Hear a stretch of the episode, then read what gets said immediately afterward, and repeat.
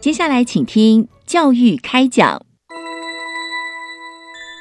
越学越多，越学越好玩；越学越多，越学越好玩。如果教育是春雨，我希望能滋养每一颗种子；如果教育是阳光，我希望能活络伸展每一株幼苗。聆听学子心声，分享教学心得，关怀环境变迁。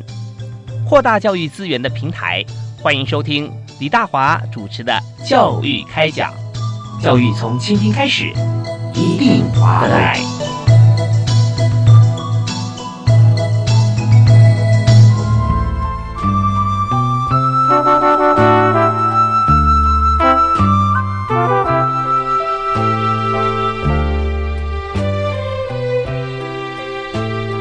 各位亲爱的听众朋友，大家晚安！非常欢迎您锁定国立教育广播电台，收听教育开讲节目，我是李大华。我们在今天节目里面和大家谈，就是大家共同要使用的问题哈，就是水哈。水资源是非常重要的。那对于这个政府来说，怎么样控管好水资源，其实就是一个国力发展的展现。不管是我们在国内的用水，或者说我们要这个呃公司工厂深设的时候，我们也是不是有很好的水电的一些设备啊，跟我们的资源这些东西都很重要。但是我们看到有另外一项啊。非非常呃不可或缺的就是场域，就是在校园里面，校园用水啊有各种的需求，而且呢呃我们在用水的规划方面哈，从最早期的一些像是管线呐啊，或者说水源，一直到使用到节能，这些都是重要的事项。所以在今天节目里面，我们特别邀请啊，由教育部综合规划司所推荐啊，最有经验在校园哈为我们做最多的国立台湾大学公共卫生系的王根树王教授，也是总务长。您好，呃，主持人好，各位听众朋友大家好。是刚才跟这个王教授说，我最佩服总务长啊，因为很多事情居心民意，都是要呃，在别人还没有在思考到使用到之前，我们就先设想好啊。是。那尤其在学校里面啊，校园用水的安全、用水管理已经是很重要了，还有用水安全啊。所以我们提到用水安全这个部分，我们就先看看啊。在各级学校里面哈，不只是大学啊，中学跟小学，甚至幼儿园啊，那我们在各级学校用水的安全最常见的问题会发现在哪里？会发生什么？主持人刚才提的其实是一个非常好的重点哦，不管是大学、中学，甚至小学、幼稚园，嗯，其实喝的都是相类似的水啊，都是来自于呃地表所供应的一些水，或者有些时候是地下的一些水。那各种不同的水源经过自来水厂处理。送到各个用户家里，当然所有的学校也都是所谓的自来水的用户。由经过自来水处理以后再送过来的这些水，它基本上比较没有问题。嗯，一般来讲，原因是因为这些水是经过适当的处理了。是，那常常出问题的是，这些水并不是经过适当处理的所谓的自来水，而是因为学校为了方便，嗯，或者是因为区域地理的关系，它没有办法取得。合适的自来水供应的时候，他必须自己去找水源，山泉水，这包括山泉水、地下水这一类的东西。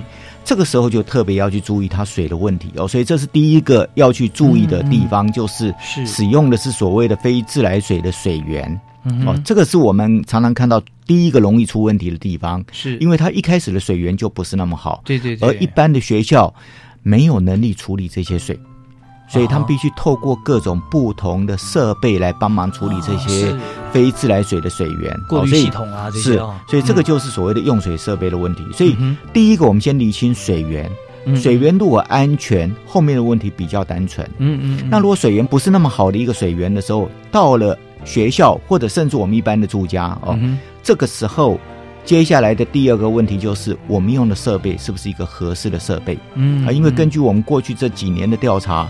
目前使用的设备，学校都经过一些公开招标的程序，或者透过一些呃专业的人帮他装这些水用水设备的时候，也都还可以，只是负担很大啊。就是如果不是自来水的时候，常常造成学校，即使我们一般住家也一样，装的这些所谓的用水设备，那。虽然能够解决问题，但是你却要付出非常大的代价，对，这是个问题。嗯，它的器材、它的过滤、后续的一些维护啊，是啊。那接下来就您刚才又提到了一个重点，维护怎么办？哦，如果这些设备都经过妥善的维护，是那基本上供应的水也不会有太大的问题。我们用学校来讲，过去这几年我们帮教育部处理呃或者去了解各个学校用水安全情况的时候，其实都可以注意到一件事，嗯，不管前面的水如何，学校基本上都花了很大的资源，嗯哼，在用水设备上面。那这个时候基本上透过饮水机，例如说饮水机所供应的水。我们很少看到有问题，嗯，但是这个是用大量的经费所哦，对，所所供应出来的。哦，所以实际上是我们付出了比自来水还要高的代价，远远高于自来水的代价，来取得这些呃，让学生能够有安全卫生的水可以喝。我这边的呃。打一个岔，会有有一个想法是说，今天很多学校啊，它在 maybe 在市区里面，它取得水源都是自来水，是。可是呢，它所用的这个饮用的这个装置还是一样是饮水机，还是一样滤水器，所以就是说，它所花费的这个器材跟后续的维护哈，跟在不能取得自来水的地区是一样的。是，嗯。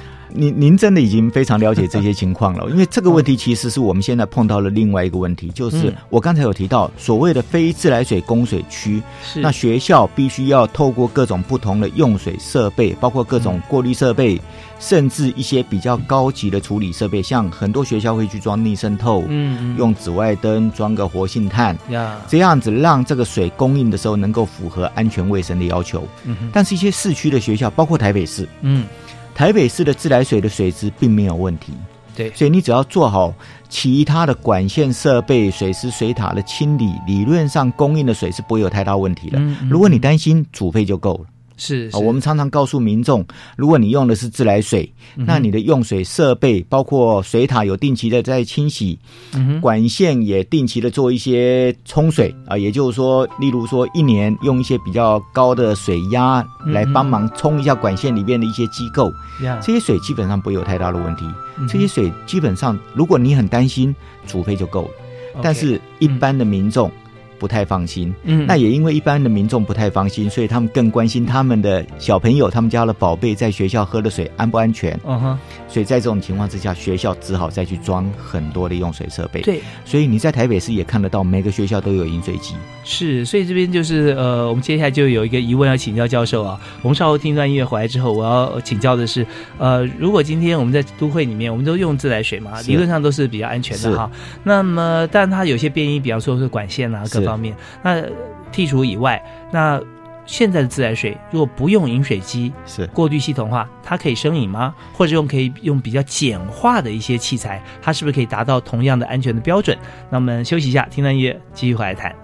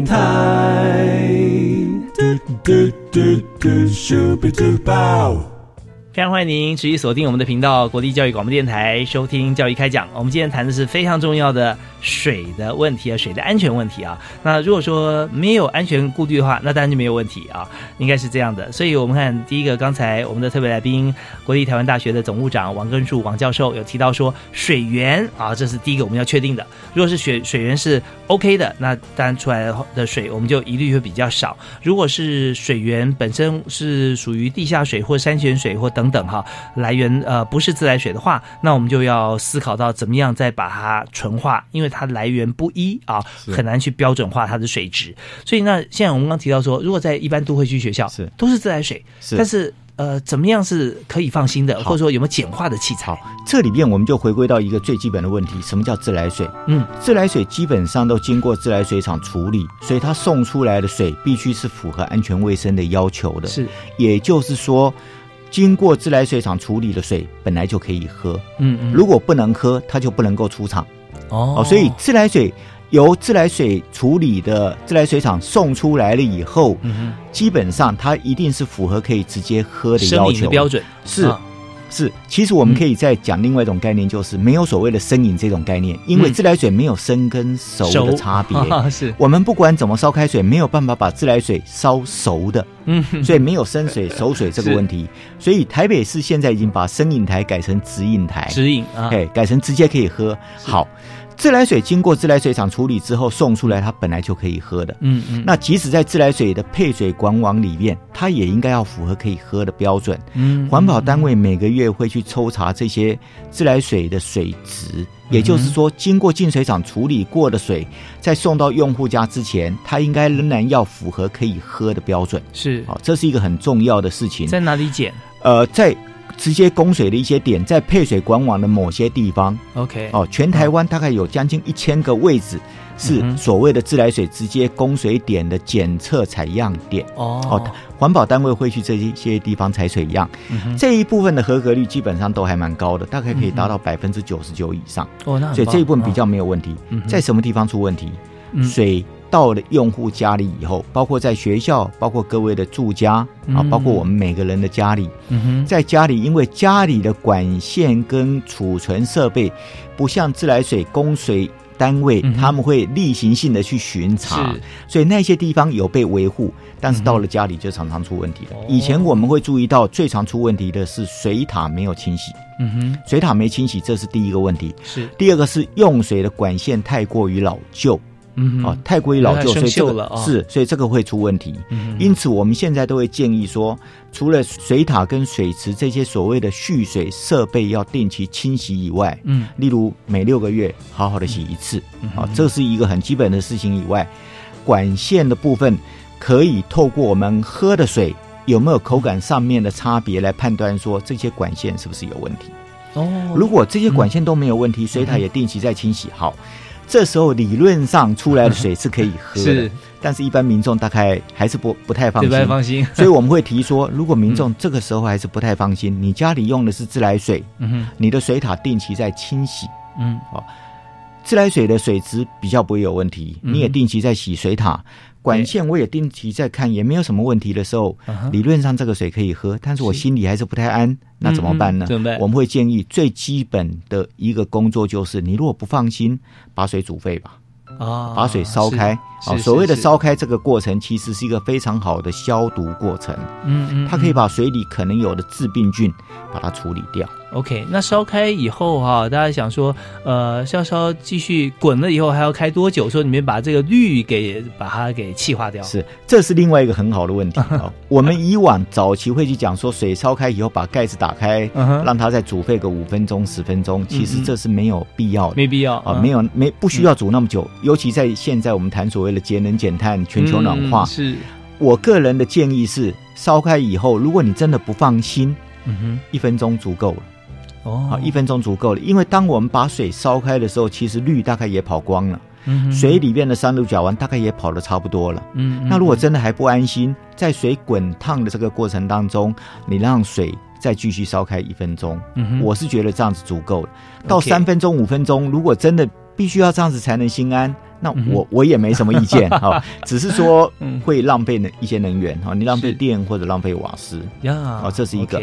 那如果说还是有点不太放心，那有时候我会告诉民众，我也告诉学校，这个时候你前面装一个最简单的过滤设备吧，啊，最简单的，最简单的就好。原因是因为水管里面可能有一些很小的杂质，是像一些泥沙配水系统配过来的，或者管线里面的沉积物。所以像这种杂质是肉眼可见的，用一个最简单的过滤设备就可以处理完。哦，也因为如此，所以我们回到今天的主题是学校的用水，我们都告诉学校，你就不用去装那些复杂的处理设备。对，像在都会地区，像台北市好，或者台中、高雄这些地方。我们很清楚知道，我们喝的水是自来水。嗯，那你装的饮水机就买最基本款式的饮水机，也就是前面有个很简单的过滤装置，是不需要逆渗透哦，一个很简单的过滤装置。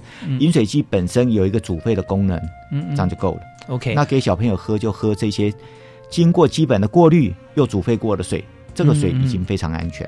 是像这样子的一个呃过滤的一个装置或滤芯，其实，在一般的这个商店或卖场啊，都可以买到，都可以买到。对它价格呢是呃不贵的啊，非常这个符合大家的这个平易近人的这样的标准。那重点是它跟呃所谓的 RO 逆渗透是不一样。那我们稍后想谈一谈啊，就是说呃 RO 逆渗透它到底是呃会滤掉什么？那还有就是说这种呃比较简易的这个滤水器，刚才其实教授有提到说，肉眼可见的像这种啊杂质，我们把它过滤掉。那大家很担心另外一个议题，就是说它过滤的太干净，是不是把水中的一些矿物质和这些都都滤掉了？反而这个水啊，对身体来讲，它应该有的一些养分啊，它没有了。那会不会有这种情形发生啊？那我们应该怎么样来选择或者说使用 RO 逆渗透或其他的相关滤水器？是我们稍后来谈。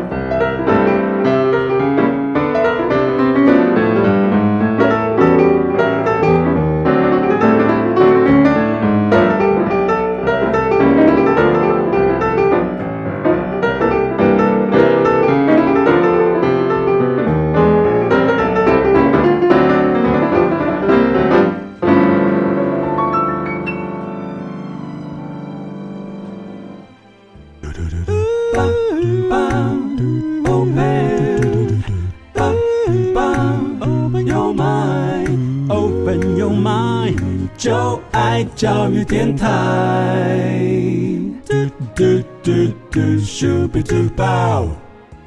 今天在我们教育开讲里面，我们所谈的是水的这个话题啊，在校园里面啊，用水安全。那首先我们就先来谈饮用水的部分啊，是是。那我们的特别来宾是国立台湾大学的啊王根树王教授哈，也是台大的总务长。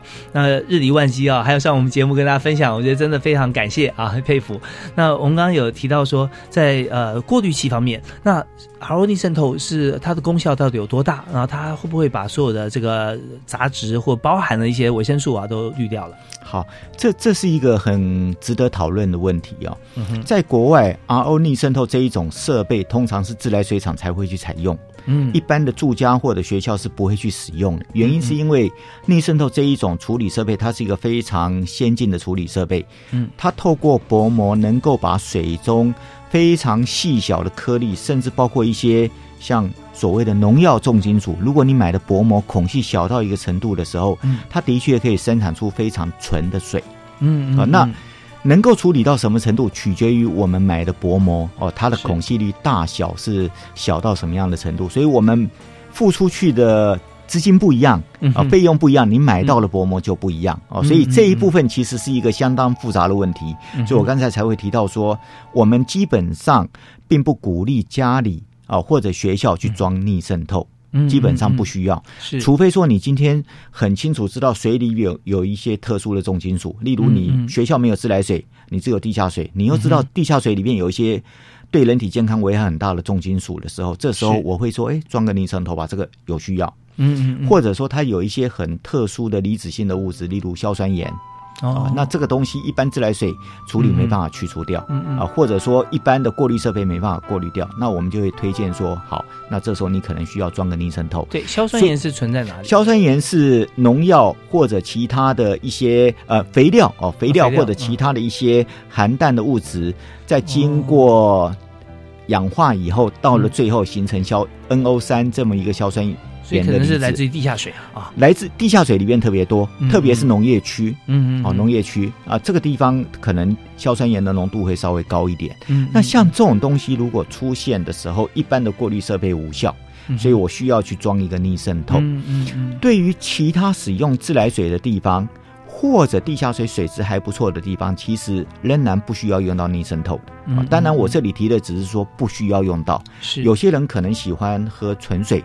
嗯，那这时候说我一定要去买一个逆渗透，这个当然是没问题。嗯，但是如果是对学校用水来讲，我们通常都会先看一下它的水质，啊，学校用的水的水质如何，我们才去告诉学校推不推荐使用逆渗透。嗯嗯，或者要会不会去鼓励学校去装这么一个逆渗透的设备哦？逆渗透本身处理过的水。它可能可以让水纯化到某一个特别的程度。我刚才提过，就是你买逆渗透，其实买的是一种薄膜。薄膜，这个薄膜根据它的孔隙大小，会有所谓的纳米过滤、超滤或者逆渗透这种不同的层次。它其实就是过滤到什么样的精密程度的，呃，不同的程度而已。孔目大小，对对对对对。所以就等于说你要过滤到什么程度而已哦。所以基本上。如果需要去装逆渗透，通常就是像我刚刚讲，水里面有一些特殊的东西，你需要用到这个程度，要不然其实你一般的过滤就够了啊。嗯，那您刚才有提到说，那我喝纯水。会不会把矿物质什么都拿掉？是从我们的角度，我们觉得这个基本上不是太大的问题。原因是因为我们每天喝的水，一般来讲，一般人喝的水量大概两公升到三公升。嗯哼，包括所有各种不同的水，包括你吃饭的时候喝的汤，嗯，甚至你吃的蔬菜里面的水分，嗯每天进入我们体内的水量大概两三公升最多。嗯嗯，那这里边含有的矿物质，基本上含量并没有高到说。会去影响到我们的健康的程度，也就是说，我们一般日常生活下，我们摄取的矿物质跟其他营养源不会是从水来的哦。所以水水的主要功能，它其实是帮忙新陈代谢，帮忙输送那些养分，帮忙把废弃物排掉。嗯，它它扮演的角色并不是供应矿物质啊。所以要不要装逆渗透？要不要去担心说我装了一个逆渗透会不会会不会让我的矿物质减少？嗯哦，这个大概不需要太过于担心。是我们还是回到水质的要求来看这个问题。对，所以我们现在看这个逆渗透这个事情啊，真的就是过于不及了啊！就有时候你不需要装到的时候，你装它，其实老实说是一个资源的一个浪费啊。那如果说你今天装了以后，又担心说它会过滤掉什么身体的应该有的矿物质啊这些成分，所以也不用太担心啊。因为它本身来讲，它并不是一个主要来源啊。而且逆渗透本身并不代表它供应的一定是纯水，因为薄膜的品质也会影响到水质。是，所以我们买的逆渗透，如果说没有那个足够的专业知识，能够去了解你买的东西的时候，有可能你买到的这个逆渗透对你家里的饮水。的水质并没有更多的保障。真的，先了解我们的水源到底它里面的内容物啊，再是怎么样的一个情形，我们再选择我们的设备，免得说你上班干嘛穿礼服呢？对不对啊？可以这么讲，可以这么讲。OK，我们今天请到特别来宾是国立台湾大学的王根树王教授，那也是在总务跟水资源方面的一个专家啊。那所以就我们在用水方面，或者说其他在学校方面的一些资源啊，我们都可以来提问。我们稍后休息一下，我们继续来谈有关于在学校里面用水安全的这个。呃，主要范畴，我们休息一下，马上回来。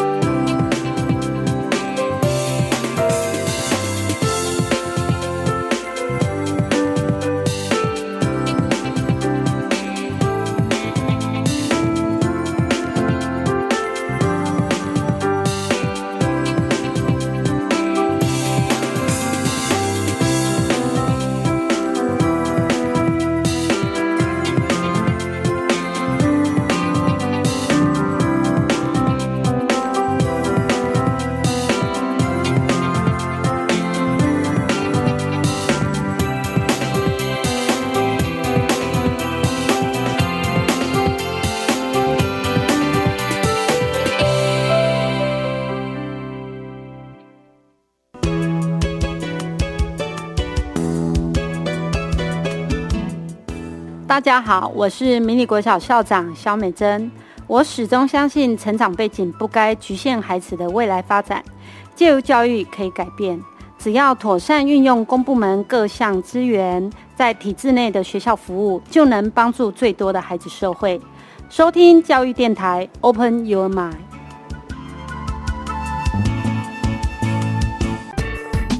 我好喜欢化学哦，希望未来能在化学方面做点对人类有帮助的事。不用等到未来，你现在就可以参加绿色化学创意竞赛，还有机会获奖哦！为了响应减毒、减害及环境保育，教育部与行政院环保署联合举办绿色化学创意竞赛，即日起到九月三十号受理报名，欢迎高中高职学生踊跃参赛。以上广告由教育部提供。立台湾艺术教育馆今年夏天特别企划的年度主题大展“南风意境亚太当代艺术展”，本次展出之作品邀请到国内外知名的艺术家参展。系列活动自一零七年七月三日至九月九日止，于艺教馆第一、二展览室展出。另美学空间展至一零八年六月二十六日止。活动相关讯息可至该馆全球讯息网查询，或来电查询高小姐，电话零二二三一零五七四分机二四一。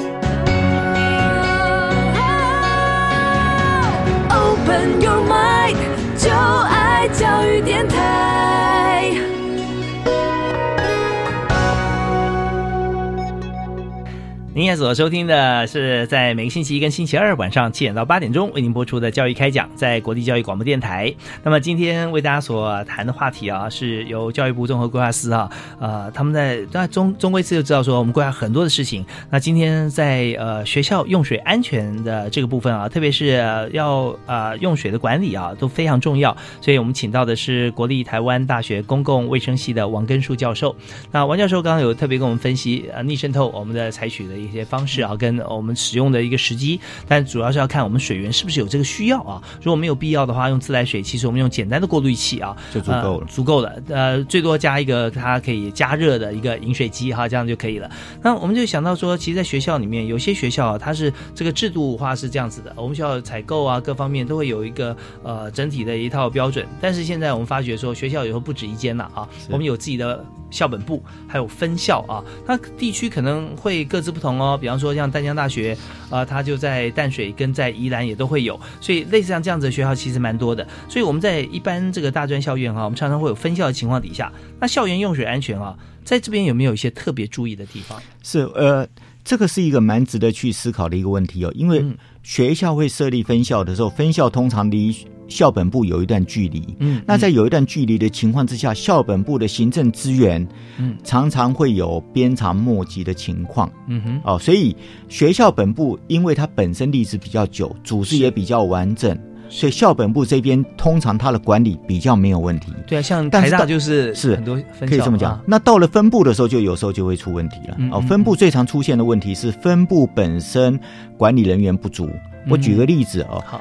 呃，到了分部以后，通常它不会有完整的总务单位，它有些时候只是一个行政办公室，它里面的人可能监管教务、学务、总务这所有的事情，所以在校本部有专门的总务单位或者环安卫的单位来帮忙看校园用水安全这个问题，但是到了分部就未必能够有足够能力来处理这件事，是，所以这个时候在包括饮水机的购置，包括水源的了解。包括处理设备是不是有良好妥善的管理？嗯，这个时候常常就会出问题，因为分部没有适度的能力，所以我们自我们都会建议有，特别是针对大学来讲，我们在教育部中规是执行的这个计划，都会提醒各大学，尤其是有分部的学校，嗯，总区或者本部这边必须要有适当的对于分布的一种监督的机制，在这个监督未必是那一种很严格的监督，但是必须了解分布目前的情况如何。例如说，总区在购买呃这些用水安全的设备的时候，也要去注意分布他们买的设备是不是符合我们这边的要求。嗯哼，同样的，分布现在的管理人员是不是能够了解他们目前管理的情况啊？例如说，用水设备它的检验，它的。维护是不是都跟总部一样啊？校本部这边有同样的标准，是那去做这些维护检验的人是不是符合这个资格？哦，因为我们有注意到有一些学校，它甚至分布的这些饮水机都没有人在管，也没有人去注意。嗯，哦，就大家正常在用，反正能够用就好了。嗯，那总部校本部这边大概都有在管理，是，但是到了分部。可能有一段时间都没人管，也没有人去注意到这个问题。对，有时候我观察到一些机关，尤其是学校啊，它在这个饮水机、饮水设备旁边，它都会有个记录簿，是啊，定期的要去签到、去检核、去查看。但是，就跟刚才王教授说的一样，在很多分布地区，它第一个就是使用量、频率啊，跟监管这中间，因为呃它不等同，所以它还有就是规定是不是直接规范到分布，这些都是要值得注意的。这些都是要去注意的，是。所以我们有注意到一件事情，就是分布。部的用水安全的管理，它的强度跟它的完整度都比不上校本部，也因此在今年我们执行教育部中规师的计划的时候，我们对于各大专院校的现地访视，我们就开始到分部去看，我们去了帮忙教育部去了解每一个有分部的学校，分部这一边的用水安全是不是符合教育部最基本的要求，也就是能够保障师生用水的安全。嗯，那在教育部的要求方面啊，有没有什么样方法可以就是来让各个各级学校它有一个呃可以依循的一个，比方说表格啦，是啊，或者说一些制度规范，是呃，这个是一个非常好的重点啊。我们目前基本上透过两个工作来。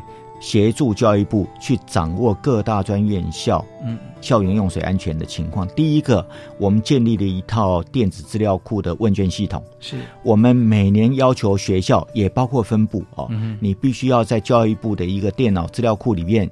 完整的填写学校目前用水安全的情况，包括我们的建筑情况，嗯有多少饮水机，嗯维护的工作、维护的频率，那专责管理的人是谁？啊，这个能够让教育部去了解每个学校的情况。嗯同时，我们也帮教育部呃提供所谓的用水安全检查的一些表格，给各校做一些参考。这个不止大专啊，这个连高中国中，我们也尽量让他们能够去参考啊。也就是说。我们帮学校整理一个用水安全的自主检查表啊，透过这种用水安全自主检查表，学校可以很轻松的。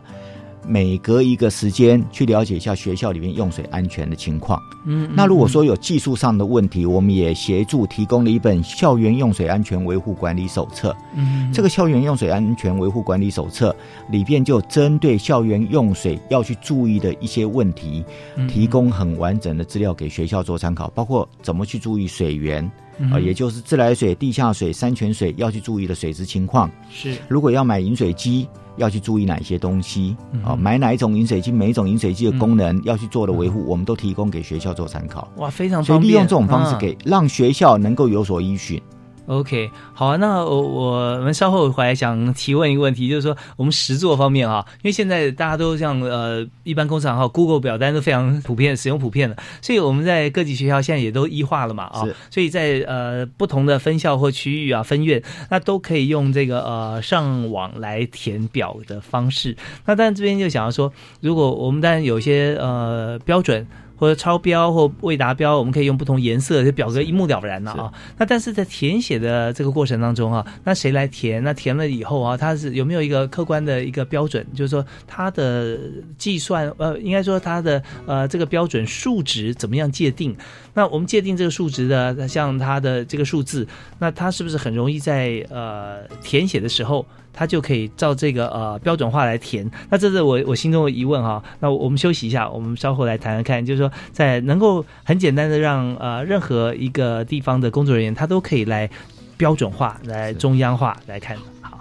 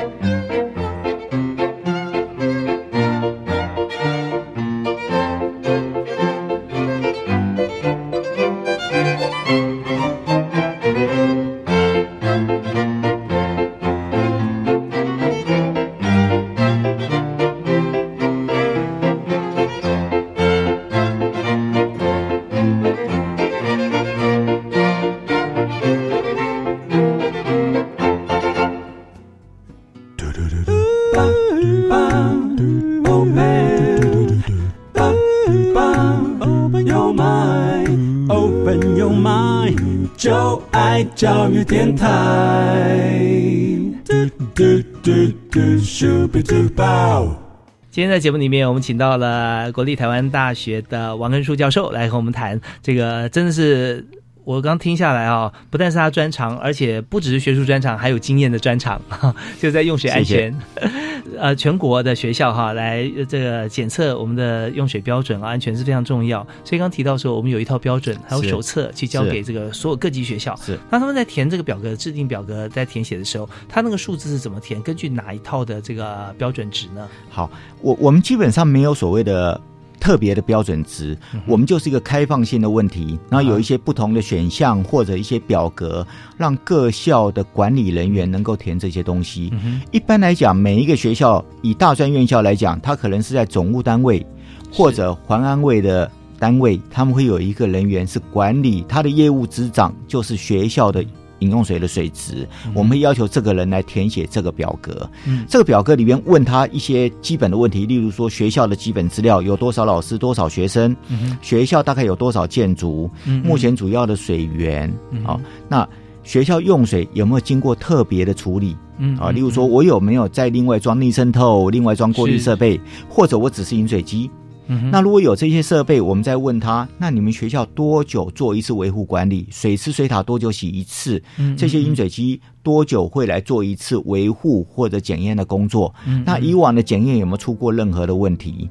我们让学校来填写这些东西。那包括如果是他们用自来水，那每个月用水量大概是多少？让他们来回答。那这些资料填写了以后，我们在系统上面。会增列一些所谓的警示功能，这种警示功能就是有一些特殊的问题，例如说学校的饮用水的水质，如果他曾经检测出来有问题或者怎样，当他点了这么一个选项的时候，我们的系统就会。自动告诉我们说，这个学校有回答了一个问题，这个问题提醒我们要去注意了。是，那我们只要有看到这一种情况，我们就会跟学校联络，确认一些情况啊，看看他填写的这些资料是不是有特殊的情况。那接下来如果必要的话，我们就到学校去做现场访视了。那全国因为只有一百五十也不少了，一百五十几所大学哦，所以在过去这两三年，我们基本上是每个学校都走过一趟。哦，好，我们做到这一点啊，就帮中规师。帮教育部每个学校，我们都去了一趟。那到了学校的时候，我们会跟学校的管理人员做一些讨论。嗯，那同时也了解他们回答这些问题的时候的呃一些有没有特殊需要再去确认或者了解的地方。如果有，我们还会再到现场再去看一下。例如说他们的水源，或者他们的处理设备，我们到现场去。看一下这些这些目前的情况是如何的。那接下来我们甚至采个样品啊，采一些水样回到学校这边来，我们帮他们做一些水质检测。嗯，如果检测出来有问题，我们还会回馈给学校，告诉他说我们检测出来哪些地方有问题。啊，利用这种方式，我们可以去了解每个学校填写的内容如何。那当然，这些资料我们也方便我们定期的做一些统计跟分析，所以我们可以了解每个学校目前用水安全的情况大概怎样。是，然后也协助教育部去了解说每个学校用水安全可能的问题在哪里。嗯，那这个这些资料我们也都会回馈给给给各级学校做一些参考。啊，真的很棒啊！我觉得说，光是水资源的这个管理啊，就好像是在一个国家或一个企业里面哈，我们要管的时候，比方说，呃，一个部门去接管另外一个部门，或者说一位主管他要到一个新的一个呃部门里面去，他要先去呃怎么样来带动啊这个部门的人啊？那所以就是你知道，在管理学上有时候讲说，懂人心比懂管理更重要。对，是我们我们基本上就是希望学校能够在这一方面多投注一些心力了，因为目前的。情况是每个学校其实都有一个人在，至少一个人在管这个业务，嗯。但是他未必能够全心全意的负责，呃，把他的心思放在这上面，因为他有可能还有别的业务在。那如果有这种情况，我们也发现了以后，会跟学校做一些沟通，看有没有可能让学校。多一些专注在校园用水安全上面。对啊，而且特别是有一些时候啊，他不知道用什么管道来反映，说他觉得什么地方是需要有警示的。是，那这时候我们就告诉他说，那自己检查一下，因为没有人比在现场的这些学校的工作人员更了解。那如果他们还是不能够了解问题所在，或者是碰到一个问题，他们没有办法去解决的时候，还可以跟我们联络。哦，跟我们联络了以后，我们会跟他们也再一次确认一下问题在哪里。嗯，那必要的时候，我们可以再去找。相关专业的人来协助学校。不过这个问题在大专院校比较少发生，因为大专院校它的组织规模再加上专业程度是比中小学要强多了，是，所以大专院校这一部分碰到问题其实比较少。最大的问题通常还是在没有好的水源，哦，或者没有好的水量。是，以目前来讲，在台湾哈，它有你看一百五十几所的几所的这个大学哈，它有多少的比例啊？是水源方面啊，是不是使用自来水？相对来讲比较少了，大概不到百分之十了。哦，相对来讲，只有一些很偏远的地方，所以在大专院校这一边，绝大多数学校都有自来水。嗯，那即使没有自来水的学校，他们大概也都有能力自己去把地下水或者山泉水处理好，再给师生使用。是，哦，所以这是我们目前看到在大专院校水的问题，其实相对来讲比较少。哦，是。那相对来讲，你看我们要呃去关心这么多所学校，所以在我们自己主责单位哈，这团队的人需要有多少呢？呃，我们目前其实只有一个专门专门的助理啊，只有一个专任助理在处理这个事情。他会帮忙收集资讯，看网络上面每一个学校填写的情况如何，然后跟各级学校联络，然后或者到学校去做一些现刊访视。那通常比较小型的学校，大概都是呃专任助理去。那如果比较复杂的时候，就会有多几个人。我们就是在学生里边，就是找一些有兴趣的学生跟着一起到学校去。方式，然后收集一些资料过来，是，所以我们在做的这个操作方方法是很重要的，是。啊，我们在管理方面的制度跟方法只要建立起来以后，啊，那后续大概照着做就好了，嗯嗯，所以这是。非常有效率啊，而且是可以直指问题哈。我们直接发现问题后就可以来协助来解决。啊，好，那我们今天在访问的主题呢，是在啊台湾在校园用水安全的管理。那现在呢，王根初教授已经提供啊，也也告诉大家说，我们有一套非常完整的机制。那这部分呢，是学校跟我们共同来合作啊，填写出来。那刚才提到说比较复杂的情形，就是在大学里面有些分校的状况。那这些分校呢，其实呃，像以台大为例，那台大。在这个呃台北首善之区，大在它用水方面，我们都是在这个自来水方面是没有问题。但台大呃，如果我们把分支机构算出来，其实我们还有林场，对不对啊？还有其他地方是。那在这个都属于我们大学范围里，是。所以也是啊，除了台大还有其他学校，是。像这种情形也都是呃要找专人来来做。我们是希望每一个分校，每一就用台大来看哦，每一个不同的像溪头实验林，他们也有他们的总务部门在。那希望总务部门也会去注意这些问题。嗯。不过我们基本上把大多数的重心是放在有学生的地方，是。所以我们去看所有的分布，大概以学生呃会去。求学在那里上课的地方为主要的对象，嗯，因为我们最关心的，说实话还是学生的安全。对，这学生真真的是呃，我们所关心就是呃，学生他饮用饮用水方面哈，他都可以喝到这个安全无虞的水哈。对，那刚才有提到在设备方面，有时候想起来也是很特别哦，因为我们可以看到说，我们到底要买几台饮水机啊？比方说有需要的时候啊，那就看说我们建筑物啊，幅员多大。但是有时候觉得说啊，这栋建筑物它比较远，人很少。但是也不能没有，对，所以这这个这个可能是学校要去思考的问题了。因为我们买饮水机，除了买饮水机所需要支付的费用以外，其实最大的问最大需要考量的因素是后面所有的维护管理的要求，还有很多学校没有去考虑到的电费哦。因为饮水机要插电，所以在目前的整个用电希望能够节电的要求之下，其实饮水机的耗电。该怎么去做一些管控，可能也是学校要去注意的问题。是，如果从这边来思考发想的时候，就发觉说，整体学校其实很多是环环相扣的啊。那所以在这个经常门的支出啊，还有资本门的要要知道购买设备，那这些呃，怎么样在学校里面可以整体来思考？这个可能是学校去注意，因为您刚才提到的经常门、资本门，我倒觉得学校可能要去思考的是，资本门反而是小事了。嗯嗯，经常是买进来了以后，后面的维管跟它的用电，那个才是很长期的支出。其实学校常常没有注意到。这一个问题，OK，所以这方面呢，我们就要学校去去好好思考，因为后来的维修费用都要编列，要规划，不然的话，买一个好设备，你后面没有维护好的话，对，养不起，然后或者让前面其实就等于白买了。是，还有就是你千万不要买一个你呃 over qualify 啊，是，呃，要跟刚才呃王教授有提到的，我们要先看我们水质如果说大致 OK 的话，只要买一个基本功能就可以了。因为设备越复杂越先进，后续的维管支出就越高。是。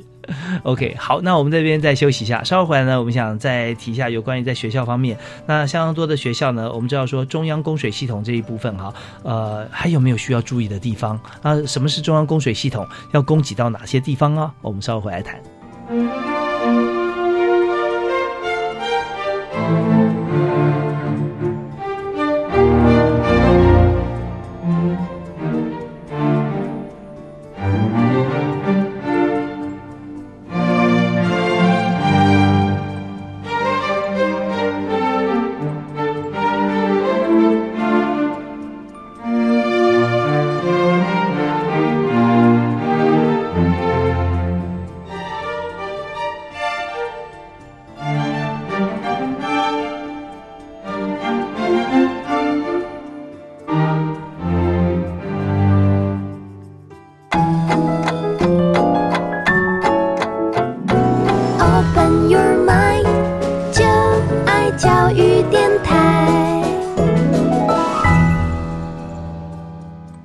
今天时间过得非常快啊，尤其谈我们大家每天都要喝的水啊，大家都觉得说非常注意跟关心。那我们在谈学校用水啊，我们从这边就可以看出来，我们从学校思考，当然思考到住宅区，有时候觉得住宅应该是很安全的，但是往往出现在管线的问题啊，跟储水设备，我们刚刚有提到。那我们再回到学校来看，那很多学校啊有设置名称叫做中央供水系统。那什么叫中央供水系统？那它还要注意什么地方吗？好，这也是一个蛮值得学校去思考的问题。嗯，所谓的中央供水系统，其实用更简单的话来讲，学校自己装了一个自来水厂。哇！如果今天有自来水厂在，我们用的是自来水，嗯，那所有的水质安全的责任是在自来水厂。没错，自来水厂要把符合安全卫生的用水送到我们的学校来。是，今天我们装了一个中央供水系统的时候，等于是告诉大家，哦，我们的水不太好，所以我现在用一个中央供水系统来处理这些水。所谓的中央供水系统，一般来讲，其实就是一个自来水的高级处理厂。它第一个，它有一个很重要的过滤单元。啊，这个过滤单元可能包括呃简单的沙滤或者其他的呃基本的过滤设备，然后再来它一定会装一个活性炭，啊有时候再加一个离子交换，嗯嗯，哦，用来去除水中未必存在的硬度啊。那这样子装完了以后，接下来常常会有逆渗透，OK，因为这些前过滤的。刚才我们提到的沙滤、活性炭跟离子交换之后，接下来就再装一个呃逆渗透设备，来把水中已经我们几乎看不到的东西，要再把它去除掉。去除掉了以后，再来通常就会是一个紫外灯的消毒装置。哦，紫外灯是消除什么？消除水中的病毒、细菌，OK，可能有的致病微生物。所以我们把这些设备弄起来，其实就是我们家里装的一个逆渗透设备。嗯，我们如果在家里或者学校装了一个小型的逆渗透设备或者逆渗透饮水机，其实你所看到的，把它放大就是学校里面常有的中央供水设备。OK，那这里面最大的问题，其实还是回到我们刚才所讲的，你买了一套设备，装了一套设备，要考虑的是后续的维管。嗯嗯，以大学来讲还好，因为大学有专业人员。是大学的总务部门有比较多的专业人员在，所以他或许有能力去管好这一套中央供水设备。但是，是不是有必要装这一套中央供水设备，可能是学校要去思考的问题。嗯嗯，因为我们有注意到有一些学校哦，他学校装了中央供水设备之后，把这个处理过的水送到每一个不同的班级，或者送到每一个不同的建筑，他再装一套饮水机。嗯，这个饮水机一样有这些过滤甚至逆渗透的功能，叠床架屋了啊，可以这么讲。所以你同样的水，经过了好几套相类似的程序，不断的在处理，其实是浪费经费的。所以要不要装中央供水系统？其实回归到我们刚才所提的，先看你的水源是自来水还是非自来水。如果是自来水，其实是完全不需要；如果是非自来水，或许有必要装一个中央供水设备，但是当你装了一个中央供水设备之后，你的饮水机应该用更简单的方式来处理，嗯。甚至饮水机只是一个饮水台而已。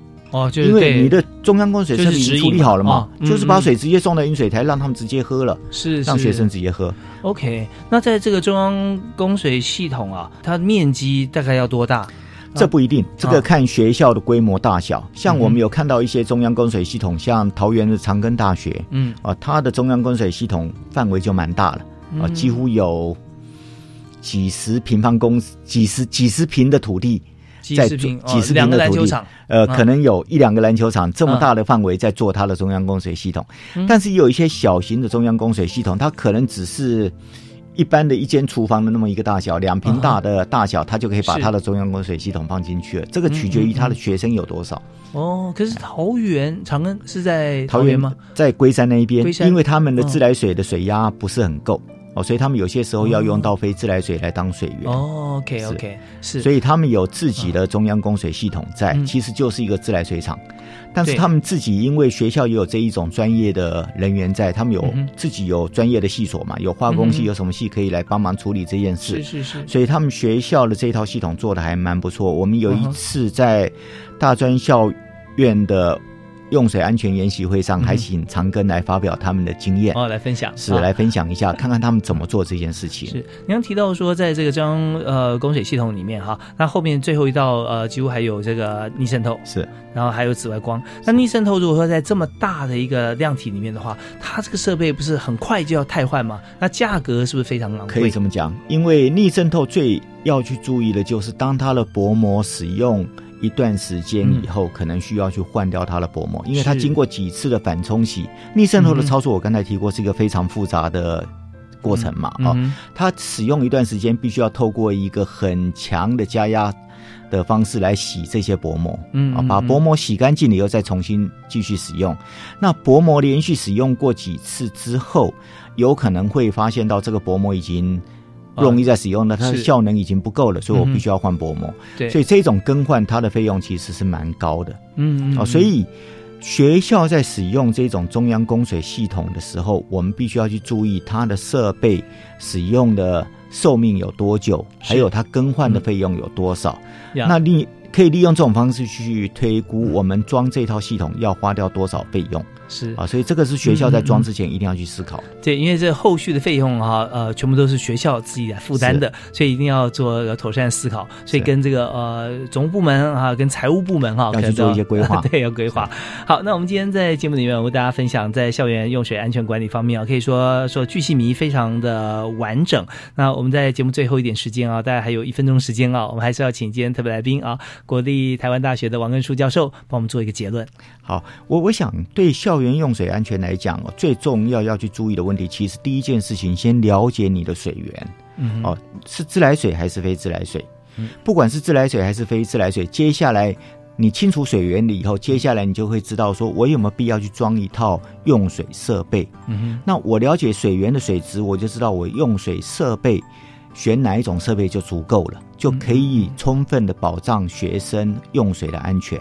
嗯那选购这个设备之后，接下来才是去注意后续的维护跟管理，维护管理也做好，良好的水源或者适当的水源，嗯。合适的设备，加加再加上良好的呃维护跟管理，嗯。师生用水的安全就可以得到充分的保障。那而且不会浪费太多的经费跟预算。是真的，我们在一切我们的资源用在刀口上不说，我们光是对一件事情的思考哈，我们就非常的清晰，然后就会把这件事情可以做得很好。而且呢，重点是刚才呃教授再三叮咛，就是后续的维护跟做法这方面哈。那呃当然很重要，如果有任何的呃疑虑，呃透过教育部啊综合规划司的呃这种好像我们的专案哈，其实都呃教授这边都帮大家都设定好很多的表格，我们会提供必要的协助。是，好，我们再次谢谢台大王根树教授啊，也是台大的总务长。那呃，非常感谢您啊，今天在波隆参加我们节目。好，谢谢主持人，也谢谢各位听众。呀，谢谢您收听，我们下次同一时间再会啊，拜拜。